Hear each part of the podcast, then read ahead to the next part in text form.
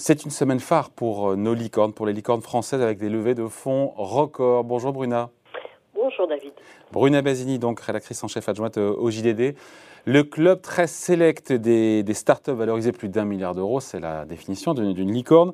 Mhm. C'est donc étoffé avec un nouveau venu hier, So Rare, j'avoue mhm. pardon, mon inculture, je ne connaissais pas, qui vient de réaliser la plus grosse levée de fonds pour une jeune, euh, une jeune pousse de la French Tech, 680 millions de dollars de levée. Ça valorise la boîte à plus de 4 milliards de dollars. Euh, c'est comme une ascension fulgurante, pour euh, racontez-nous là pour cette ah, boîte qui a été créée, pardon, créée il y a trois ans, créée il y a trois ans, et donc c'est une plateforme. Alors j'ai pas tout compris. Plateforme en fait qui permet d'acheter ou de vendre des cartes de joueurs de foot, c'est ça? Oui, des cartes virtuelles de, de basées sur la blockchain. Tout à fait. Euh, elle est adossée donc euh, à la blockchain. C'est donc euh, du Panini 3.0, disons. Et comment ça marche? En fait, les, les utilisateurs peuvent acheter à travers des enchères des cartes virtuelles de joueurs, plus ou moins rares. Comme les cartes, pardon, je coupe, comme les cartes, pardon, comme les cartes Panini quand, quand j'étais petit, avec qu'on collait sur l'album, c'est la même chose. C'est la même chose. virtuel sauf ça se passe en ligne. Et euh, la valeur de ces cartes dépend de, la performance de ces joueurs lors de, de, matchs réels. Donc ensuite, ils, ont acheté, disons, cette carte, ils peuvent l'échanger euh, ou les revendre avec une plus-value. Et pour rendre l'expérience encore plus intéressante, ces mêmes cartes peuvent participer à des championnats en ligne et, et de fait prendre de la valeur à cette occasion. Donc euh, voilà, c'est c'est assez riche comme, euh, comme système et, euh, et, ça marche bien puisqu'il y a actuellement euh, plus de 540 000 cartes qui sont déjà en circulation. Ça, joue, ça mise un petit peu aussi sur la rareté quelque part, puisque ce qui est rare est cher. Il y a d'ailleurs celle de Cristiano Ronaldo sur la saison 2020-2021, j'ai vu, a été achetée près de 300 000 dollars. Waouh C'était moins cher quand on était petit, les petites photos Panini. bah oui, parce que ces cartes, elles sont éditées de 1 à 1000 exemplaires par joueur et par saison. Et plus le joueur est bon, euh, plus il marque des buts, plus il vaut cher. Donc effectivement, il y a eu le record absolu euh, euh de la carte de, Cristiano Ronaldo, mais euh, hier matin, il fallait investir plus de 26 000 euros pour pouvoir enchérir pour la, pour la première des 10 cartes de euh, super rare de Lionel Messi au PSG pour la saison 2021-2022. Et autre exemple, Kylian Mbappé, sa carte s'est arrachée à 54 000 euros en novembre 2020 pour, pour la même saison. Et donc c'est une plateforme? C'est une plateforme, absolument. C'est une plateforme et euh, ce qui est évidemment vital, euh, c'est pour cette plateforme, c'est de signer euh, un, un, nombre maximum de, de, de, clubs de foot. Ils ont 180 clubs de foot partenaires, c'est ça, hein, qui autorisent en fait, en fait les clubs ils autorisent via un accord, j'imagine, la start-up à utiliser les photos officielles, le logo du club pour derrière euh, fabriquer, enfin avoir ses cartes numériques. Oui, exactement. En échange, les clubs touchent une commission sur ces ventes. C'est normal. Hein. Euh, D'ailleurs, euh, ils ont fait un très beau coup au début septembre parce que Sorer a, noué un partenariat avec la Liga donc la Ligue de clubs de football euh, espagnol, qui compte notamment le FC Barcelone et le Real Madrid. Et donc effectivement, ça c'est le nerf de la guerre du, dispositif. Hein. Et, et d'ailleurs, ce qu'on dit, c'est que Sorer, avec cette levée de fonds, compte notamment se développer euh, sur d'autres marchés et, euh, et, en particulier aux États-Unis, où elle compte bien répliquer euh, le même jeu avec des équipes de football américain, voire dans d'autres disciplines. C'est, pas un business d'ultra riche, pardon, mais qui a les moyens de s'acheter des cartes à 20 000, 30 000, 50 000, 100 000 dollars? Et comment expliquer ce développement éclair et cette fièvre autour, alors on appelle ça des NFT, des non-fungible tokens, j'y ai rien compris. Ouais, sont, euh, alors les non-fungible tokens, ce sont des titres de propriété d'œuvres numériques authentifiées, garanties, et qui s'échangent donc sur la, blockchain, donc ce sont des jetons uniques. Et euh, oui, il y a une véritable fièvre autour de ces, ces jetons. Euh, et euh, par exemple, dans le cas de Sorare, euh, ils utilisent comme monnaie d'échange, si je puis dire, ou comme actif d'échange, l'Ethereum.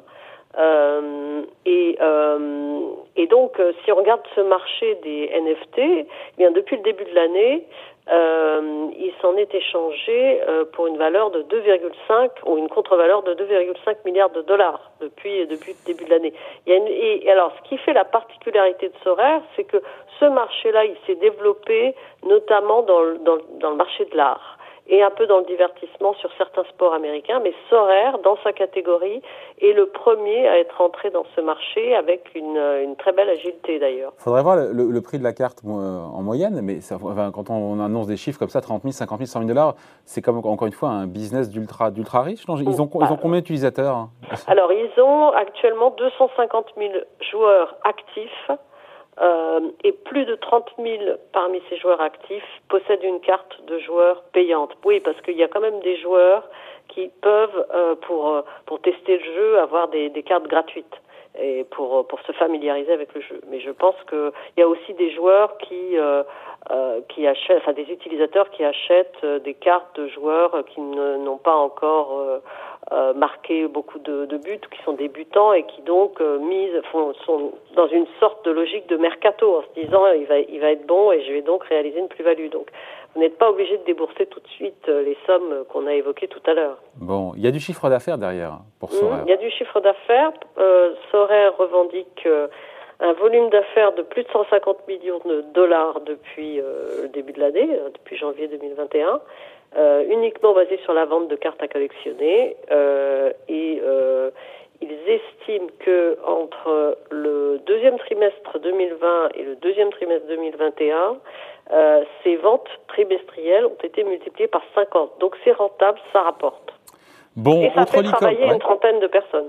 Ouais. Autre licorne, encore une fois, qui est dans l'actualité, c'est la semaine de la French Tech, qui voit sa valeur doubler en un an. Samir Ekel, on avait reçu euh, son patron il y a ça quelques mois ici sur Boursorama, jeune pousse, euh, championne des solutions pour les places de marché, qui lève 555 millions de dollars, qui valorise la boîte à plus de 3 milliards de dollars.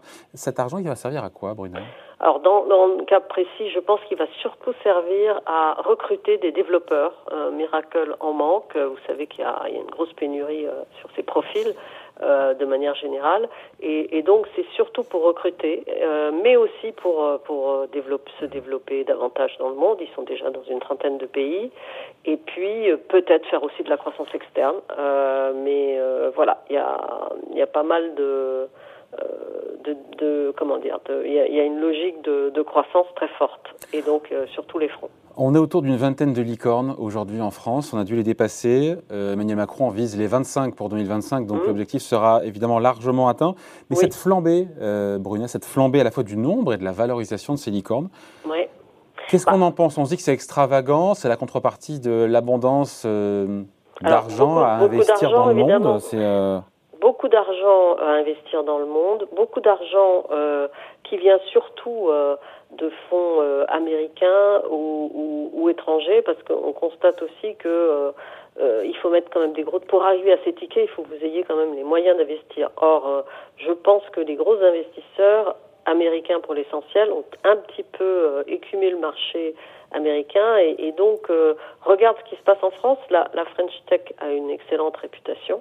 Euh, et, euh, et, donc, euh, et donc c'est pour ça que. Est-ce que ces valorisations sont justifiées d'un point de vue économique, même s'il faut se projeter évidemment, et si ces startups et ces licornes réussissent à dérouler leur business plan et, et si les promesses sont tenues, peut-être ces, valeurs, ces valos seront. Bah, c'est ça. il va falloir attendre un tout petit peu pour, pour se rendre compte de, des, des, possibles mauvais placements, puisque on n'est pas à l'abri effectivement de, ça. Il faut que ces licornes tiennent leurs promesses. Est-ce que Sorer euh, va réussir à, devenir un leader mondial comme il euh, l'espère? Euh, Ce qui est certain, c'est qu'il y a probablement un, géant de la tech parmi cette vingtaine de, jeunes pousses aujourd'hui françaises. Hein. Elles ont, elles ont d'excellentes réputations, elles sont très agiles. Donc, euh, donc voilà, donc, euh, donc elles attirent les investisseurs. Ouais. On finit euh, là-dessus, Bruna, c'était pour le coup avant-hier. Euh, c'est OVH Cloud, oui. champion français des services dans le, bah, dans le cloud pour le coup, mmh. qui s'introduit en bourse dans les prochaines semaines. Prospectus a été validé. OVH Cloud qui veut lever 400 millions d'euros. Oui. On va recevoir d'ailleurs dans les prochains jours son patron, mmh. qui pourrait être valorisé 4 milliards d'euros. Oui. C'est l'heure de vérité pour, le, pour, le, pour une licorne que d'arriver en bourse? Absolument, c'est la plus vieille de nos. Je crois que c'est la plus vieille de nos licornes. Elle est née à Roubaix en 1999, donc là c'est l'heure de vérité. Euh, vous avez néanmoins un actionnaire euh, familial, hein, Octave Clabat et, sa famille, qui veut rester euh, conserver le contrôle, mais tout de même, les, fonds qui les accompagnaient jusqu'ici vont, accepter de se faire diluer, et c'est l'heure de vérité parce que, en fait, euh, c'est un marché, le marché du cloud, qui croît de 20% par an depuis 2017, et pour lequel, si vous voulez grossir, comme c'est bien l'intention d'OVH Cloud, il faut lever des fonds, il faut des fonds supplémentaires pour investir et répondre euh, aux enjeux de ce marché. Voilà donc une semaine phare hein, pour, euh, pour nos startups et pour les, les licornes françaises. Beaucoup d'annonces. Merci beaucoup. Explication, décryptage signé Bruna Vasini, rédactrice en chef adjointe au JDD. Merci Bruna. Merci. Bye.